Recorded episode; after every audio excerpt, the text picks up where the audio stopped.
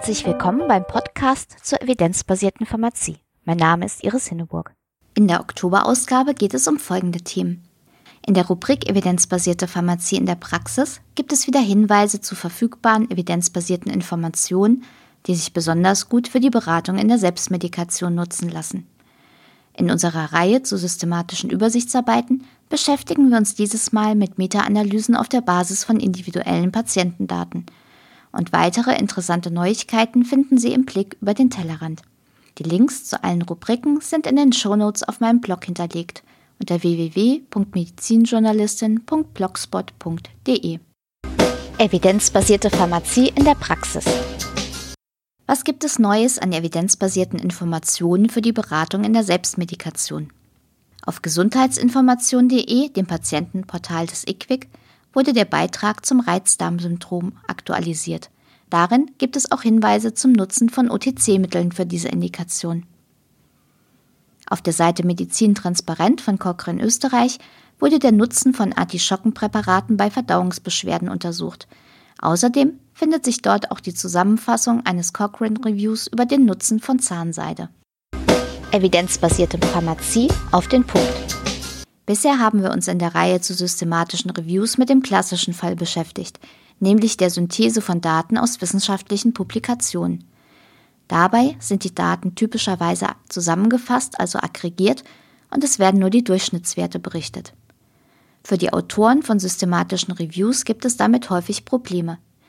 Manchmal wurden Daten erhoben, die nicht in der Form in den Publikationen auftauchen, wie es für eine Meta-Analyse am besten geeignet wäre. Oder eine detaillierte Auswertung wäre wünschenswert, eine Überprüfung der statistischen Berechnungen oder mehr Informationen zu den Ausgangswerten. Dann könnten auch bessere Subgruppenanalysen möglich werden. Aus allen diesen Gründen gibt es inzwischen auch einige Meta-Analysen auf der Basis von individuellen Patientendaten, die aus den Clinical Study Reports stammen. Damit lässt sich auch die Problematik von nicht publizierten Studien angehen, wenn es gelingt, zum Beispiel über die Zulassungsbehörden an die Studiendaten heranzukommen. Ein sehr bekanntes Beispiel ist der aktuelle Cochrane Review zu Neuraminidase-Hämmern bei Influenza.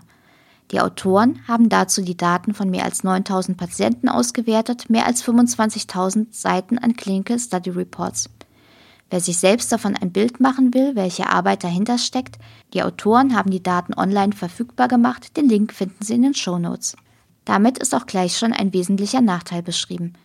Meta-Analysen auf der Basis von individuellen Patientendaten sind in der Regel sehr aufwendig und nicht immer ist es möglich, tatsächlich an die benötigten Daten heranzukommen.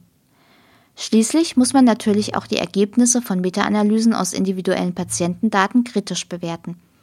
Einige Kriterien stellt ein Beitrag vor, der 2015 in PLOS Medicine erschienen ist. Den Link dazu gibt es ebenfalls in den Show Notes. Worauf muss man also achten? Zuerst einmal kommt es natürlich wie bei den herkömmlichen systematischen Reviews darauf an, dass alle relevanten Studien gefunden werden. Ebenso darf auch eine Bewertung des Bias-Risikos nicht fehlen. Kritisch ist auch zu prüfen, wie vollständig die Daten tatsächlich sind und welche Konsequenzen sich bei Unvollständigkeit ergeben könnten. Schließlich darf auch eine Plausibilitätskontrolle der individuellen Patientendaten nicht fehlen. Bei einer solchen Meta-Analyse ist es ebenfalls wichtig, dass es einen präspezifizierten Analyseplan gibt. Viele weitere Aspekte dazu finden sich in dem verlinkten Paper. Und schließlich stellt sich auch noch die Frage, lohnt sich der Aufwand? Das muss man vermutlich von Fall zu Fall entscheiden. Bei dem erwähnten Cochrane Review zu Tamiflu und Co. haben sich durch die Verwendung der individuellen Patientendaten deutlich andere Schlussfolgerungen ergeben als bei vorherigen Fassungen, die sich auf die aggregierten Daten von veröffentlichten Studien stützten. Allerdings wurde vor kurzem ein weiterer Cochrane Review publiziert, der die Euphorie etwas einschränken dürfte. Darin fassten die Autoren Studien zusammen, die aggregierte Meta-Analysen und solche auf Basis der individuellen Patientendaten auf der gleichen Datenbasis verglichen. Das Resultat? In vier von fünf Fällen kamen die beiden Arten von Meta-Analysen zu vergleichbaren Ergebnissen. Die Autoren raten deshalb dazu, im Zweifelsfall erst einmal mit den aggregierten Daten zu arbeiten. Nur wenn dabei Unzulänglichkeiten auffallen, sollte man sich überlegen, ob sich die Mehrarbeit mit individuellen Patientendaten lohnt. Über den Tellerrand. Daten aus dem richtigen Leben. Das hört sich erst einmal gut an. Häufig werden sie auch als Alternative zu den vermeintlich künstlichen Settings von randomisierten, kontrollierten Studien angesehen. Doch wie aussagekräftig ist eigentlich Real-World Data?